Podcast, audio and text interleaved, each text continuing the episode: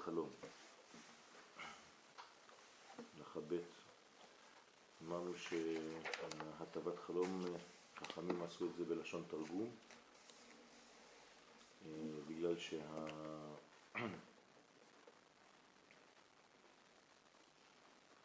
שהמדרגה של אה, הנפילה לקליפת נוגה, משם בעצם אה, יונקות המדרגות החיצוניות מהקדושה. כי קליפת נוגה היא חציה טוב, חציה רע, ולכן אה, זה בעצם החיות שיש בשאר העולם.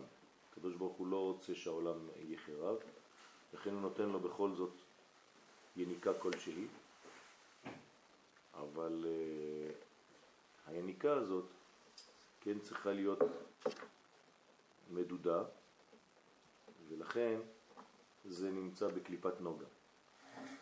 וכשהאדם בעצם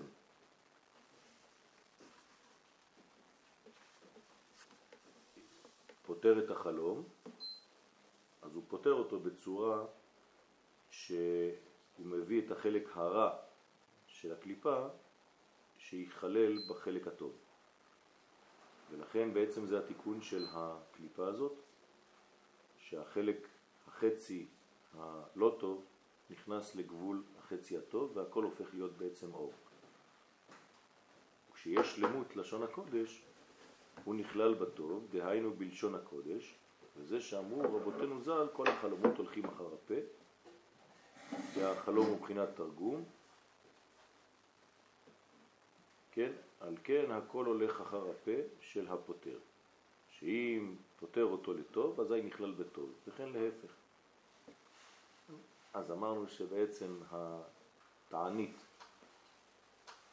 על החלום זה בגלל שהוא בא מכוח המדמה, וברגע שהאדם לא יודע לשלוט על כוח המדמה, אז הוא חז ושלום יורד למדרגת הבהמה, ואם הוא כן יודע, אז הוא הופך להיות נביא. ובהלכה ג', כן, עניין ברכת שהחיינו, אנחנו עכשיו מתחילים, ש... כמו שאמרנו אתמול, שעיקר הברכה הזאת שהחיינו זה ברגלים. וחכמים הוסיפו ברכת שהחיינו על מדרגות חדשות, על פרי חדש, על לבוש חדש, וכל מדרגה שיש בה שמחה, כן, כל השמחות, אז מברכים בעצם שהחיינו. על כל התחדשות. היית במאמר ביום הביקורים של רב יהודה הינדוע משתאי, שעל ידי יום טוב מתגלה הרצון. אמרנו אתמול ובזה סיימנו, שבעצם הכוח של עם ישראל הוא לקבוע את השמחות, כלומר להפוך יום רגיל ליום טוב. ברגע שהאדם מסוגל לעשות דבר כזה, כמובן שזה רק עניין של כלל ישראל בארץ ישראל, שהרי לא קובעים את הזמנים בחוץ לארץ, כשיש אפשרות לקבוע את זה בארץ ישראל, אז עושים את זה מכאן באופן אוטומטי. אפילו שיש משפחה אחת בארץ ישראל, אומר הרמב"ם, היא זו שקובעת את הזמנים. ולכן הרצון, הבחינה העליונה מאוד שנקראת קטר, הופכת את המדרגה של הטבע כן, למדרגה של למעלה מן הטבע. זאת אומרת, מכניסים אלוהות ביום חול. זה בעצם הפיכת יום חול ליום טוב. זה בחינת ברכת שהחיינו שמברכים ביום טוב אחר הקידוש. אחר שמקדשים את היום, כן, מקדשים את היום טוב, בבחינת מקרא קודש, זכר יציאת מצרים, שאומרים בקידוש. ברגע שעושים את הקידוש הזה ומקדשים, כמו שאיש מקדש אישה, ככה אנחנו מקדשים את הזמן, אומרים, הזמן מבחינתנו הוא כמו אישה, וכמו שהאישה מגלה רצון בעלה, כן, עושה רצון בעלה, ככה הזמן אמור לעשות את רצוננו, ולא אנחנו אה, עושים את רצונו של הזמן. ולכן תמיד זה זכר ליציאת מצרים, זאת אומרת זכר ליציאה הראשונה, זכר להפיכת המצב הגלותי למצב גאולי. וברגע שיצאנו ממצרים, אז ההפיכה הזאת, השינוי הזה, הוא בעצם שינוי שמראה כמה אנחנו מסוגלים לקדש את הזמן. כי עיקר המקרא הקודש הוא על ידי זכר ליציאת מצרים, כן, לא לשכוח שזה המפתח, זאת נקודת המפנה, שאז עשה עמנו אותות נוראות. יציאת מצרים היא שינוי מירידת העולמות לעלייתם חזרה לגילוי הבורא. ולזיכרון אותן האותות שעשה עמנו אז ביציאת מצרים, אנו עושים הימים טובים, ועל ידי זה הם בחינת מקרא קודש. מקרא קודש מלשון שאנחנו בעצם קוראים לקודש, מזמינים אותו. אנחנו קובעים את החודש, גונבים יום רגיל והופכים אותו למעלה עליונה. זאת אומרת שיש ביכולתנו להפוך את החול לקודש. הכל עניין של גישה, הכל עניין של קביעה, איך אני מסתכל על הזמנים. עד שלעתיד לבוא כתוב שיום כולו שבת. כן? כל הימים יהיו עולם שכולו שבת ומנוחה לחיי עולמים. דהיינו שהם קוראים ומגלים את הרצון, למרות ששבת הוא לא קביעה על ידי האדם, אלא הוא קביעה וקיימה על ידי קודשא בריחו. אנחנו לא קובעים את השבת. בכל זאת, לעתיד לבוא, כן, כל המדרגות תהיינה בדמותו של השבת. שהרי גם יום טוב נקרא שבת במובן אה, כזה או אחר, רק שהיום טוב לעומת השבת זה ממטה למעלה, והשבת זה ממעלה למטה. ולכן, שהם קוראים ומגלים את הרצון, מי זה הם? ישראל, על ידי האותות נוראות שעשה עמנו באותם הזמנים בשעת יציאת מצרים. אז אנחנו בעצם משחזרים את היציאה, יוצאים מחדש, כן, חיים את אותו רגע ראשוני במשך השנים, כלומר זה לא אירוע חד פעמי, אלא אירוע שחוזר על עצמו, על ידי זה שאני מעורר את האירוע הזה ברגע שאני קובע את הזמן, עיין היטב במאמר הנ"ל ותבין היטב הדברים היטב. על כן, ביום טוב, מה? זה בכלל לא פשוט. זה, אתה אומר דבר, הוא אומר פה דבר ענק ביותר. נכון. נכון. זה, זה, אני מתרגש כולי, אני, איך אפשר?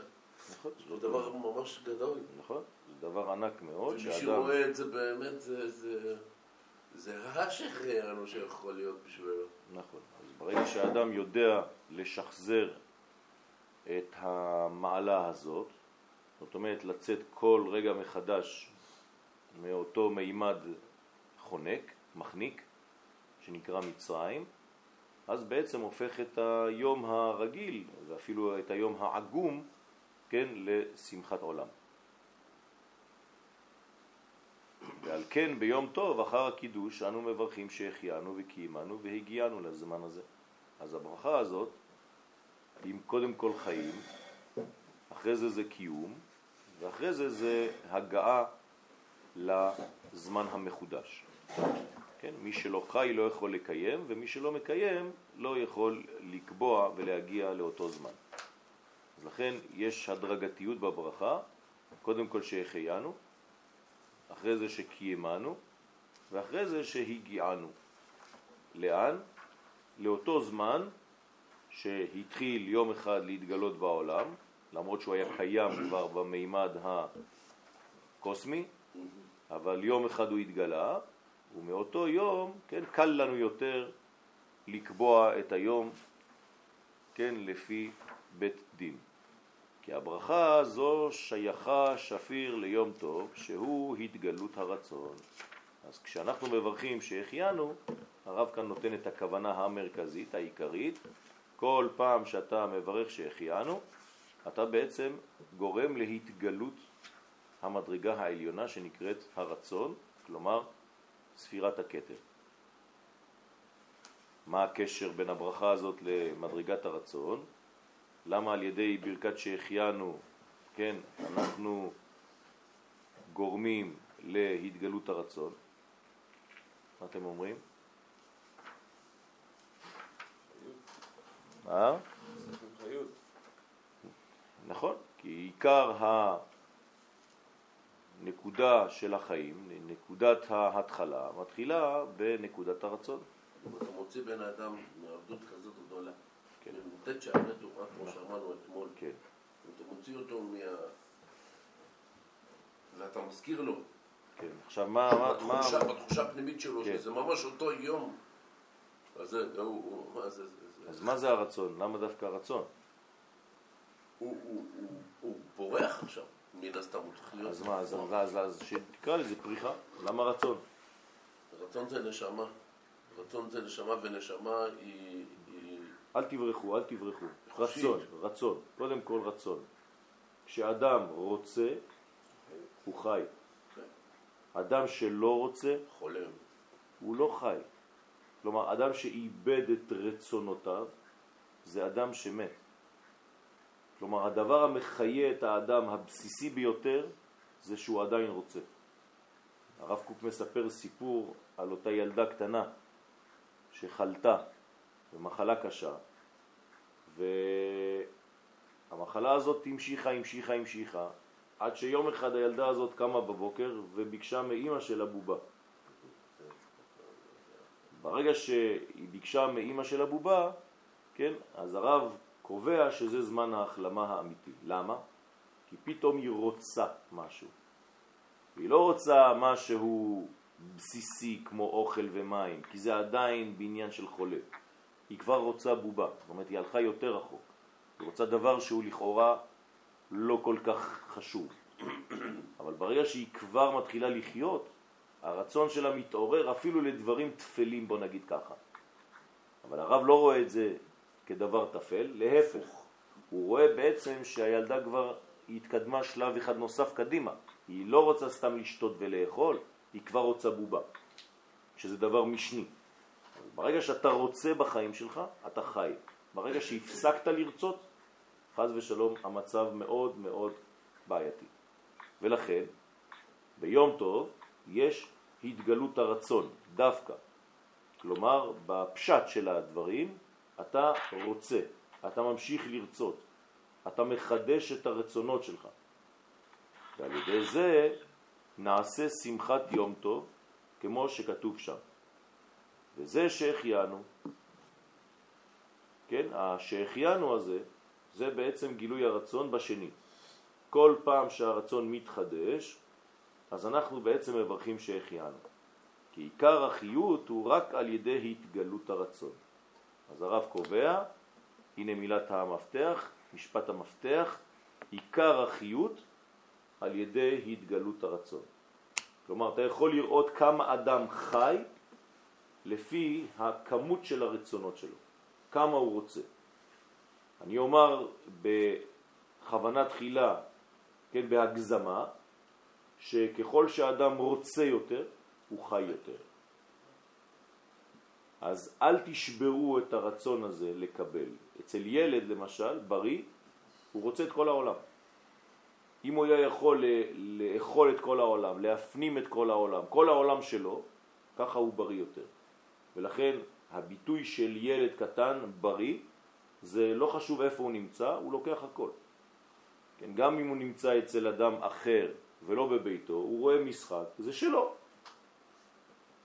הוא לא יגיד זה של השכן, אני עכשיו בבית זר, זה לא שלי, אני רק יכול להסתכל, הנרות הללו קודש הם ואין לנו רשות להשתמש בהם. אין דבר כזה אצל הילד. הביטוי זה הכל שלי. האם צריך לשבור את זה? לא, חז ושלום. אם אתה שובר את זה, אתה שובר לו את מנגנון הרצון, כלומר את מנגנון החיים. הוא לא ירצה יותר. ולכן אסור לגרום לאדם שלא לרצות. הבסיס של האדם הבריא זה כשהוא חופשי, הוא בעל חירות. ואדם שהוא בעל חירות רוצה כמה שיותר. ולכן הרצון לקבל, כן, למרות שאנחנו תמיד אומרים שהרצון לקבל צריך להפוך אותו לרצון להשפיע, אבל צריך רצון לקבל. אתה לא יכול להרוס את רצון לקבל שלך. ולכן היהודי יש לו את הרצונות הגדולים ביותר. בסדר? והישראלי עוד יותר. מה? לא באותה מדרגה. כלומר, יהודי רוצה תמיד יותר. היהודי יש לו מנגנון פנימי שמניע אותו, שתמיד הוא רוצה להגיע למקום עוד יותר. ולכן אתם רואים, אנחנו נפגשים עם יהודים בעולם כולו, שיש להם את ההתעלות הזאת, בגלל שהם רוצים כל הזמן. הם לא אה, מסתפקים במה שיש להם היום, הם רוצים עוד ועוד ועוד, כי הרצון שלהם בריא. אחרי זה מה עושים עם זה, זה כבר בעיה אחרת. אני כאן מדבר על הבסיס. הבסיס הוא לשמור כמטמון את הנקודה הזאת של הרצון. הרצון זה דבר עליון ביותר. כי ברגע שאתה רצון, אומר הזוהר הקדוש, אתה צינור. כלומר, אתה הופך את המילה רצון למילת צינור, ככל שאתה רוצה יותר, אתה צינור יותר. צינור להעברת השפע. ולכן אצל אנשים שהפוטנציאל שלהם גדול, לפעמים הם מתגלים כרשעים בתחילת דרכם, אבל אם הם הופכים את הדבר הזה למדרגה של חיוביות, אז הם הופכים להיות האנשים הגדולים ביותר. שאול ציטט את משה רבנו, למשל, כן? אומרים חז"ל במדרשים שמשה רבנו שלחו, כן, ציירים, אומנים, כדי לצייר את קלסתר פניו של משה רבנו, אנשים מעמים אחרים, כדי לראות מי זה הבן אדם הזה. מי עשה את זה? מי ביקש זאת? בלעם. בלעם ביקש מהאומנים שלו ללכת, להיכנס לתוך מחנה ישראל, לראות את המשה הזה ולצייר אותו. להביא לו, כן, כן, רובוט פורטרט. כן, הלכו, התחילו לצייר את משה רבנו, אומנים, אה, כן, כשמשה רבנו היה מעביר שיעור, היה נותן אה, הרצאה, היה מסביר דברים, כן, משה נמצא במחנה, אפשר לראות את משה. ציירו אותו, הביאו את הציור לבלעם, הוא אומר, זה משה זה, זה רשע. זה האדם הרשע ביותר שראיתי, לפי קלסתר פניו, יש לו את כל המדרגות של הרשע. ויש לו איזה נבואה, יש לו... והוא אמר אמת. זאת אומרת שמשה רבנו בעצם, אין צדיק או רשע, אלא פוטנציאל חזק מאוד. ואתה קובע את הפלוס או את המינוס. משה עם הפוטנציאל האלוהי העצום שהיה לו, אם הוא היה רשע, חז ושלום, היה מחריב את העולם. כל הפוסק הוא פוסק, הוא ראה את מה שפסול אצלו, אצל כן, משה. נכון, בסדר, אבל בכל זאת יש אמת בדבר הזה, הוא ראה את הפוטנציאל. עכשיו, משה רבנו הפך את כל זה למדרגה של חיים, למדרגה חיובית, לכן זאת המעלה של משה, שידע להפוך את הרצון שלו לצינור. נכון.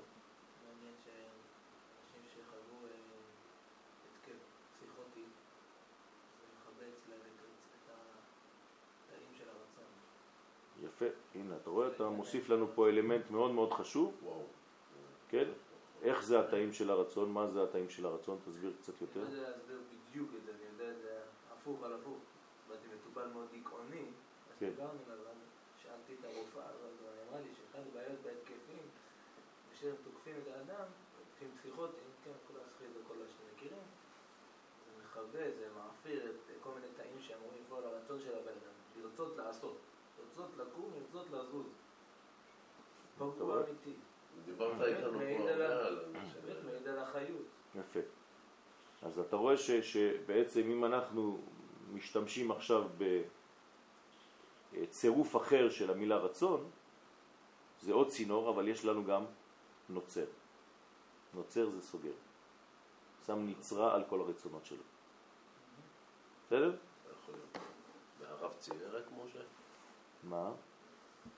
כבודו צייר את משה רבנו. אני לא יכול לצייר את משה, כי הוא לא בפניי, כן? אם הוא היה בפניי, הייתי, אבל צריך להיזהר בדמיונות, כן? הרב צבי יהודה זצ"ל היה אומר שצריך להיזהר איך שרואים את אברהם אבינו, ולא לדמות אותו לאיזה בדואי מהשכונה, עם אה, שכונה, כן?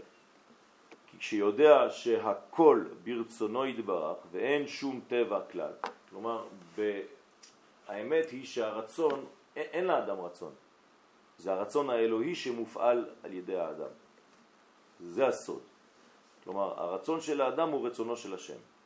עשה רצונך כרצונו. אזי יש חיות, כי אזי החיים חיים. כלומר, ברגע שהרצון מתעורר, כלומר כשהספירה ההתחלתית, הבסיסית, קטר, מתעוררת, כן, אז החיים חיים. כמו ששמעתי מרבנו נרו יאיר, שמי שאין לו אמונה ונוטה אחר חוכמות הטבע, אין חייו חיים.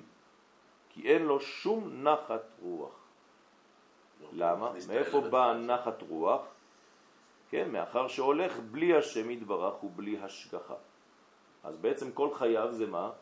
זה אוסף של אירועים שאינם מובלים, אינם מודרכים על ידי קודשא בריחו, ולכן אין השגחה עליונה. אז החיים שלו זה לא חיים, זה רק הפקר, זה רק יום ביומו וכל אחד נלחם על חייו. אם אתה לא מאמין שיש בעל הבירה, אם אתה לא מאמין שיש מדריך, שיש מוביל, שיש מכוון את ההיסטוריה, כן, אז חז ושלום אתה נופל למדרגה של ייאוש. זאת הגאולה האמיתית, לצאת מהייאוש, לא רק עם ישראל בלבדו, אלא להוציא את העולם כולו ממדרגת הייאוש שהוא נפל בתוך המדרגה הזאת. ואנחנו אמורים לגאול את העולם כולו יחד איתנו. וזה בעצם המדרגה, זאת המשימה של עם ישראל, לגאול את העולם מייאושו.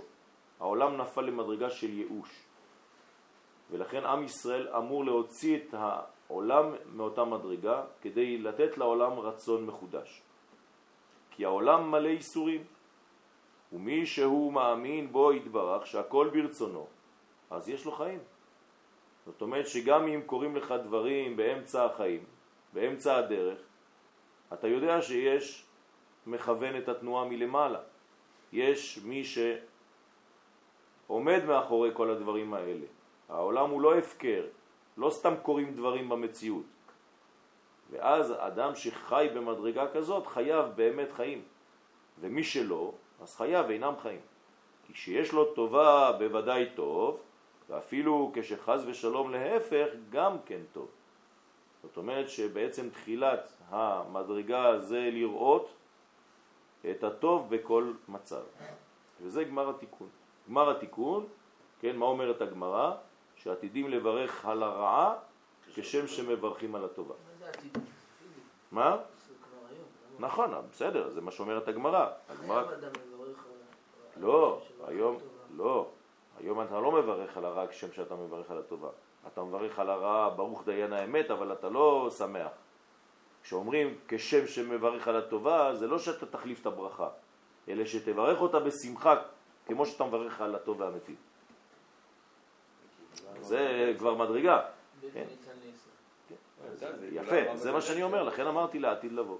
זה מה שאומרת הגמרא. מה? שיבולה מוות לנצח, שלא יהיה... נכון, נכון. כלומר, כשה... כשה... מהי התכונה האמיתית של הנצח? מה הוא עושה? הוא בולע, הוא בולע. מה זה בילה המוות לנצח? שהנצח בלע את המוות. כלומר, הנצח, תכונתו לבלוע. לבלוע? את כל המימדים של הרע בעולם. איפה שהוא רואה זה כמו פקמן כזה, כן? הוא אוכל. אז תן לנצח לנצח. כן? כלומר, תן לנצח לבלוע את כל חלקיקי הרע שנמצאים במציאות. ברגע שהנצח יבלע את הכל, גם הרע, גם המוות הוא יבלע. ואז יבולע המוות לתוך הפה של הנצח. ואז מה תראה במציאות? רק נצח. בסדר? תשימו לב שנצח זה הפך אותיות חיצוניות. או זה או חיצוני או נצחי. זאת אומרת שברגע שאתה רוצה לנצח, אתה חייב להפוך את החיצון לנצח. החיצון מראה לך גבול, בלתי נצחי, סופי, גבולי, כן? והנצח הוא בעצם בולע את הגבול ועושה את הכל לאין סופי. במילים אחרות, האין סוף מתגלה בסוף. הגודל מתגלה בקוטן. זה סוד הגאולה. כי מאחר שיודעים שהכל מאיתו יתברך, כל מה דעביד רחמנה לטב עביד, כן, כל מה שעושה הקדוש ברוך הוא זה רק לכיוון של הולך וטוב, כי הקדוש ברוך הוא יש לו יעד אחד במציאות והוא להוסיף טוב, ואדם שבעצם פועל עם אל, גם הוא מוסיף טוב במציאות. המגמה שלנו זה להוסיף כל יום יותר ויותר טוב, בכל התחומים. ולכן ברגע שאתה מוסיף טוב, אתה באותה תנופה אלוהית. אתה הולך יחד עם הזרימה הטבעית של קודשא בריחו. ברגע שאתה זורם יחד איתו, לא רק שאתה לא אה, מת, לא רק שאתה לא מתקלקל, לא רק שאתה לא נשבר, אלא להפך, אתה תופס תאוצה. כי מי שזורם בזרימה הטבעית של הנהר, אז הוא זורם יחד עם הנהר ואפילו יכול לזרום יותר מהר, עם קצת מאמץ. כמו מי שתופס גל. ראיתם פעם ילדים תופסים גל? עכשיו השבוע, כן. בכל הבלגן הזה, אנשים הלכו לתפוס גלים. אז, אז ברגע שהוא תופס גל, מה הוא עושה? הוא מתקדם יותר מהר מהגל. כן, אז זה בדיוק אותו דבר. למה? כי הוא הולך עם הגל. אבל אדם שהולך נגד הזרם, עכשיו מדברים על גלים, אבל אם הגל הוא גל אלוהי, זה לא צונאמי, זה האבא של האבא של האבא של האבא של הצונאמי, כן? אז עדיף ללכת יחד עם הכיוון שלו, ולא נגדו. מי שחושב לעצמו ללכת נגד הזרימה האלוהית הוא משוגע. ולכן עדיף ללכת תמיד עם הקדוש ברוך הוא. זה השער לשם, צדיקים יבואו בו, כלומר לא בצורה הפוכה, אלא באותו מסלול, ממעלה למטה. הצדיקים גם הם פועלים ממעלה למטה, הם מוסיפים את מה שהיה למעלה למטה. ואין שום רע בעולם כלל. כן, מבחינה כזאת האדם מפסיק לראות את הנקודות השחורות כמציאות של רע, אלא הוא רואה בעצם את הטוב שמתגלה בכל המקומות, וכשהוא רואה שיש מקום שיש בו פחות טוב, אז מה הוא עושה? אז הוא מוסיף שם הטוב. ולכן הדוגמה שלנו זה ברכת שהחיינו. זאת אומרת שממה היא נבעה אותה ברכה שהחיינו? שלמשל יום רגיל הפכנו אותו ליום טוב. פשוטו כמשמעו, ליום טוב. כן? אל תיכנסו ליום טוב כאיזה מין אה, שם של אה, יום, כן? יום טוב. יום טוב בפשטות, הפכת את זה ליום שהוא טוב. הוספת טוב ביום רגיל. רק הכל טוב מאחר שמאמינים שהכל מאיתו יתברך. ואם הכל מאיתו יתברך, שום דבר לא יוצא מתחת שליטתו. כי ברגע שאתה חז ושלום דואג על משהו, זה כאילו שאתה באותו רגע הפסדת את האמונה הזאת, שהקדוש ברוך הוא מנהיג את הכל ושהכל ממנו, נכון? ברגע שהאדם כועס על משהו, דואג על משהו, מתחיל להשתולל, זה אומר שבאותו רגע הוא איבד את האמונה שמישהו שולט על המצב. אז אני לא אומר שצריך להיות פסיבי ולא לעשות כלום ולהגיד כן, זה הרצון שלו. אני צריך לעשות כל מה שביכולתי כבן אדם כדי להוסיף את הטוב הזה בעולם. כלומר, לפעול, להיות אקטיבי. אין לי יכולת אבל לעשות כל הימים. נכון, בינתיים. לעתיד לבוא, כן. מה לעתיד? כתוב, יום שכולו שבת ומנוחה לחיי העולמי. כל הימים יהפכו להיות כמו שבת. זאת אומרת שהמדרגה לא רק יום טוב, יום שבת. שבת זה לא יום טוב. מה? שבת זה לא יום טוב. יפה, זה עוד יותר גבוה. זאת אומרת שאם אתה שאלת על יום טוב, אני הוספתי לך עוד יותר. אתה שאלת חמש, אני נתתי לך עשר. לא רק שנהפוך את העולם ליום טוב, נהפוך אותו לשבת. הקדוש ברוך הוא יהפוך את המציאות לשבתית. אתה לא יכול יותר מזה. אז אם זה הופך לשבת, כמובן ששבת כולל יום טוב בפנים. לכן, הכל, כן, ותולה, אדם שתולה הכל בחיוב הטבע, כלומר זה המנגנון הטבעי, מה אתה רוצה שאני אעשה? הטבע הוא כזה. וכאילו הכל מתנהג על פי טבע, חז ושלום, כן, מה זה הטבע? הטבע זה אכזרי. מה אכפת לעץ כן, שהציפור היא כחולה, ומה אכפת לציפור שהים הוא כחול, ומה אכפת ל- לים שהשמיים אה, זה, ו- וכל אחד לא אכפת לו מהשני. הטבע לא עושה חשבונות. אדם שמחליק על קליפת בננה, שובר את היד. הטבע לא אומר לו, טוב, אני, אני, אני, אני עושה לך אה, הנחה. כן? אז אדם שהולך וחייב רק לפי הטבע, אז האדם שבעצם סגור, הוא עשוי, כן? באיזה גיל אה, היה אברהם אבינו, כש, אה, סליחה, יצחק כשהוא אה, הביא את עשיו? כשעשיו נולד, בן כמה היה אברהם?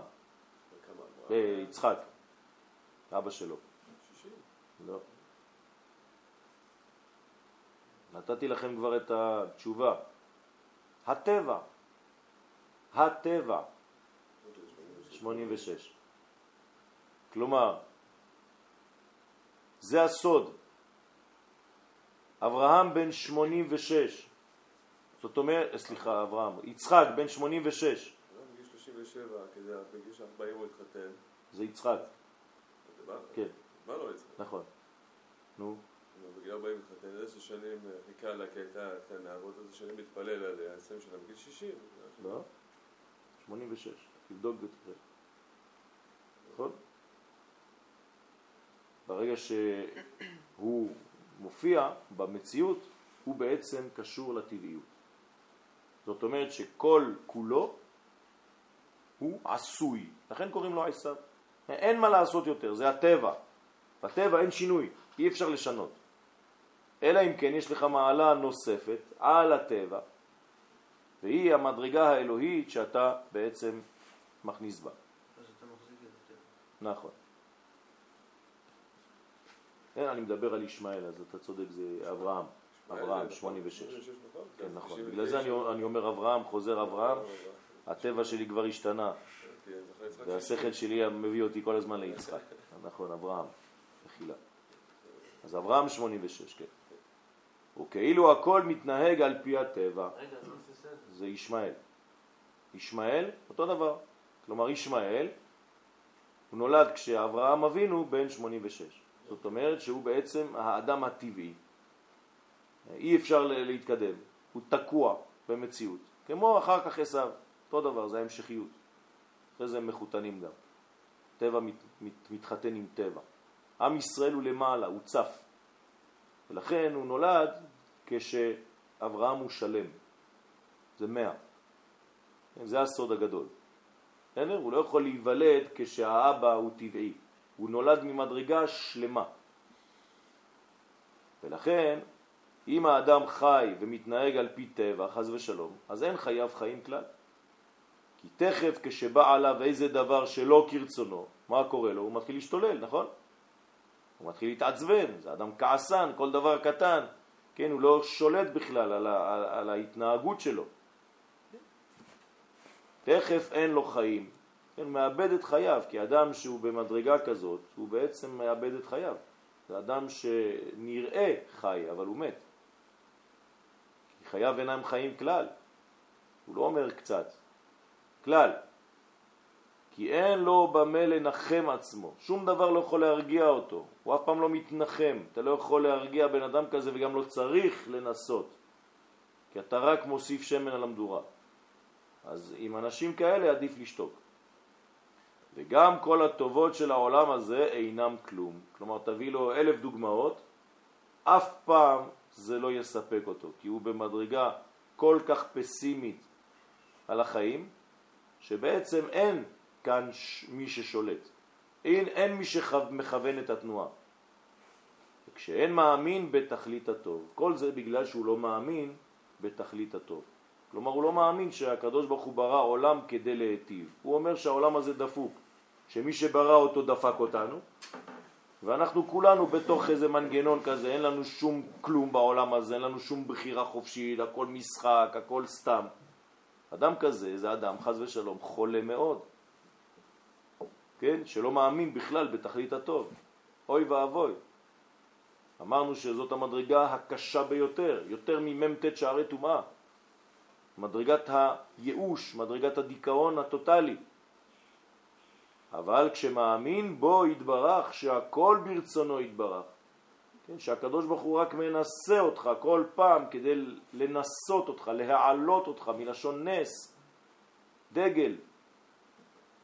אפילו כשעובר עליו מה שעובר חז ושלום, הוא מנחם עצמו. תשימו לב מה כתוב, הוא מנחם עצמו, לא שמנחמים אותו. יש לו מנגנון פנימי בריא שהוא מסוגל לנחם את עצמו. למה? כי הוא מאמין שיש מי שעומד מאחורי כל זה, והתכלית היא רק לטוב, היא לא כדי לתקוע אותך. ולכן מנחם עצמו שאף על פי כן יהיה הכל לטובה.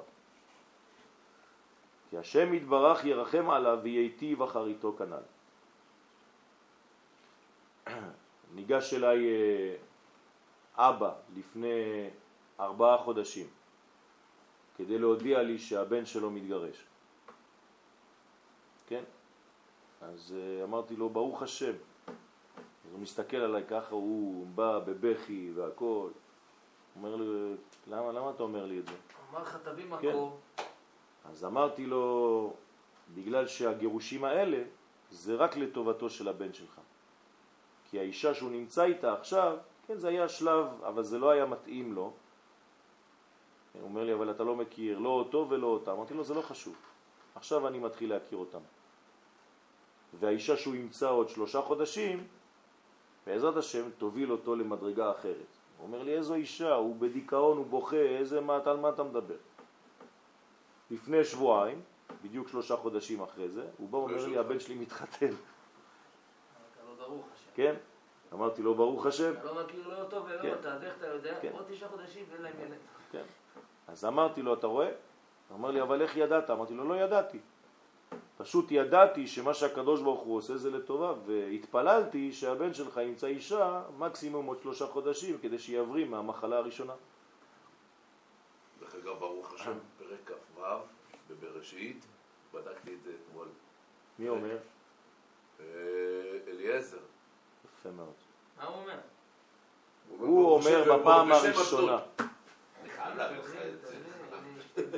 ומי זה השני? מי זה השני? נכון, בדיוק. מי זה השני? לא, אמרת מהתורה, אז נכון, מהתורה. מהתורה. זה בפרק כ"ו. אחר כך זה יתרו. אה, יתרו נכון, אומר ברוך כן. השם.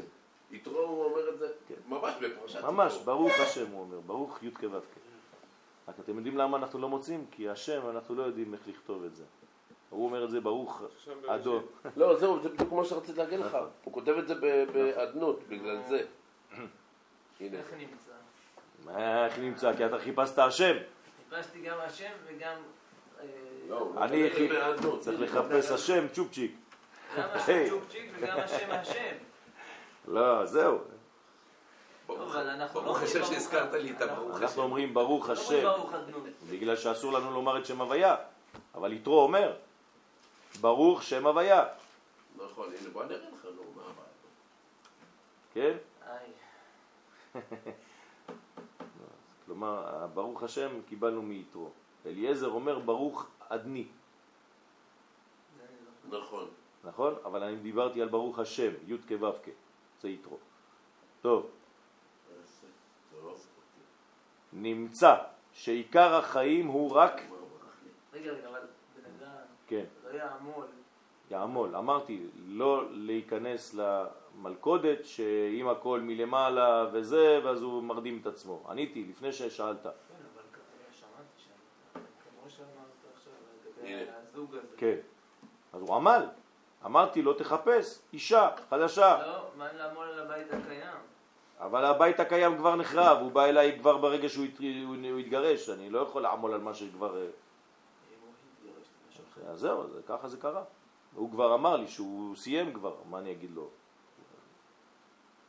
אה, הוא עבר כנראה כבר אצל בית דין ואצל שלום בית ואצל כל זה, הוא בא אליי אחרי כל התהליך, הוא לא בא אליי אה, בהתחלה. אם הוא היה בא אליי בהתחלה, הייתי אומר לו תביא את האישה, בוא נראה, נדבר, ננסה. הוא לא יודע, יצא לי ככה, איפה אני יודע? אם הייתי אומר שבוע, היה עוד מרוויח זמן. שירגע קצת, שלושה חודשים זה זמן של לראות שהאישה לא בהיריון, זה, לא יודע, משהו כזה. טוב, רק שמאמינים ברצונו יתברך, וזהו שאנו מברכים ביום טוב, שהוא התגלות הרצון. כן, שהחיינו וקיימנו והגיענו לזמן הזה. כי עיקר החיות תלוי רק בזמן הזה, שהוא יום טוב, שהוא התגלות הרצון. באמת, אה, מה זה בזמן הזה? למה הדיוק בסוף, כן, אנחנו חותמים בז, לזמן הזה, כן, והגיענו לזמן הזה. כי הזמן הזה עכשיו, כן, הממשי, הזמן שאני חי בו, מימד הזמן, שאני כבן אדם, תפוס אותו. כן, לא רק תפוס אותו, הפכת אותו ממצב של יום, יום חול. רגיל, יום חול, ליום טוב. ראית את הטוב בחול. הפכת את זה ליום שהוא כולו טוב. יום טוב, בפשטות. כמו שאני אומר לך, אל תהיה סתם אדם אה, שמקיים תורה ומצוות.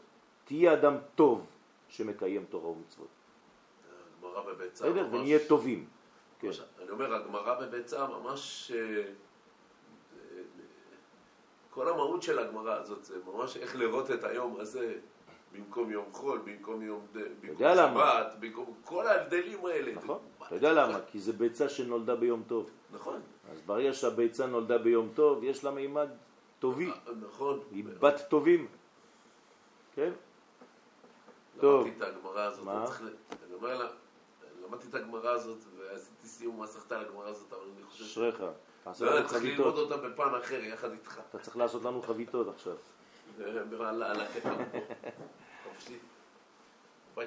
תגיד. לגוי שאתה לומד מסכת ביצה, הוא יגיד לך, תגיד, אתם משוגעים? מסכת עוקצין. תגיד לי, נפלתם על הראש? מה זה, מה אתם לומדים? מה זאת התורה הזאת, כן? תגיד לו, אתה לא מבין כלום. כן, אתם לא מבינים כמה קודש יש בגמרות הקדושות האלה. כמה חכמי הגמרא, כן, הכניסו שם סודות עצומים. כל מימד החיים. כן? הכל. כשאנחנו לא מסוגלים כבר להבין, אז אנחנו צריכים אה, מפרשים. בדף יומי. עכשיו אנחנו כן. עוסקים, בדף היומי אנחנו עוסקים במכה בפטיש. עכשיו, מה זה מכה בפטיש? זה כמעט גמר מעל אחד, זה לא... גמרת את הכל, אה, מכה בפטיש. נכון? זה מדהים, גמרא מדהימה, מה זה מכה בפטיש? נכון. אחד מ... אשריך. נכון. שניהם אומרים ברוך השם. גם הוא אומר ברוך י' כו' ברוך השם. הנה, ברוך השם. אם תעשה עמנו רק אשר נגרנוך וכאשר עשינו ממך בכתוב ונשלחך בשלום, אתה עתה, ברוך השם. אתה, אתה. דרך אגב, זה לא... הם אומרים, לא הוא. כלומר, אתה תהיה ברוך השם. זה לא אליעזר. אתה, אתה. הוא אמר. לא אליעזר, לא זה הם אומרים לו. זה המשפחה. כן. ואצל יתרו... תהיה ברוך. השם. זה אומר יתרו, ברוך השם, אשר יוצא נכון. אתכם מיד זה יתקבל. יפה. אתם רואים? חידוש. אז המשפחה של אליעזר, של אה, רבקה, רבקה. ויתרו. כלומר, גוי. גויים. דווקא גויים לימדו אותנו לומר ברוך השם. בסדר? לדעת את זה, להוקיר. אה, כי על ידי זה יש חיות וחייו חיים, אז אנחנו רוצים לחיות. זה החיים האמיתיים. אז אדם שרוצה, הוא חי. אדם שהפסיק לרצות, כן, יש לו בעיה. בסדר? זה כמו אה, קין והבל. ברגע שקין היה לבד, אז הוא היה בסדר. אבל ברגע שנולד הבל, אז אה, אני לא רוצה אח, אז אני רוצח, רוצח. אה, הבנתם? וכן על כל דבר שמחה הבא לאדם, כגון פרי חדש, או מלבוש, וכלים חדשים, וכיוצא מברכים שהחיינו. זאת אומרת, כל מנגנון שמופיע חדש בחיים שלי, אני צריך קודם כל להיות בהכרת הטוב.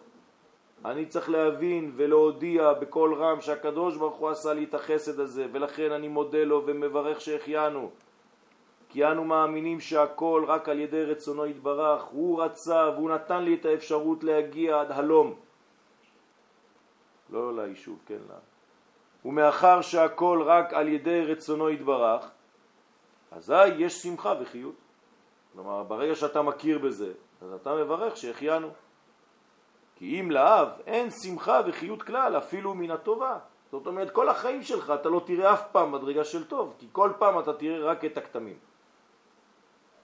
אז אף פעם לא תברך שהחיינו. יש אנשים שבחיים לא מברכים שהחיינו, כי כל החיים שלהם זה רק אוסף של דברים רעים, כי הגישה שלהם לחיים היא תמיד רעה. אז הם לא מסוגלים רגע אחד לברך שהחיינו. דרך אגב, אדם שמברך שהחיינו ומבין את העניין הזה שכל מה שלמדנו עכשיו כאן, אוטומטית גם זה מוריד מהגאווה האישית שלו, כלומר זה מוריד מהאגו שלו, ואז- נכון. ואז הוא, הוא מסתפק גם במה שיש לו, הוא נהנה, הוא שמח. נכון. הערה נכונה מאוד. ולכן צריך לחיות כל רגע בשמחה. יש אנשים שעושים דברים רק כדי לצאת ידי חובה. כן? אתה עושה בר מצווה לבן שלך, אין לי חשק בכלל, אני עושה את זה רק כדי לצאת, ידי חובה בשביל האנשים וזה. זה לא חיים. אם יש לך דבר, תעשה אותו, תהיה שלם בדבר הזה, תשמח במה שאתה עושה. תעשה חגיגה יפה, תכבד את החיים שלך. אל תהיה מסכן כל הזמן, אל תחיה כמסכן, זאת מנטליות, זה לא עניין של כסף או אמצעים, זה עניין של ראש. יש אנשים שיש להם והם חיים כמו מסכנים, כי הם פיתחו בעצמם מנגנון של מסכנות, של עניות, של קטנות, של צמצום. אנשים קטנים, הם לא חיים. ויש אנשים שעושים חג מכל דבר קטן. מספרים לך בדיחה, כשהם מספרים את הבדיחה אתה מת מצחוק. אתה תספר אותה בדיחה, אף אחד לא צוחק. למה? כי יש סגנון של גישה, איך לגשת לדברים ואיך לעשות מכל דבר קטן, וואו. כן? יש אנשים שניחונו בדבר הזה. זה חן, וצריך לפתח את הדבר הזה, כי להיות חינני, כן? למצוא חן בעיני אלוהים ואדם. אנחנו נסיים בזה, כי היא טובה עוברת ואין לה שום קיום כלל. רק שמאמינים שהוא על ידי רצונו יתברך, אזי יש שמחה, על שהשם יתברך מגדיל חסדו וטובו עמנו, ואזי החיים חיים. בעזרת השם, שנזכה לראות את הטוב, ואז חיינו חיים. אמן.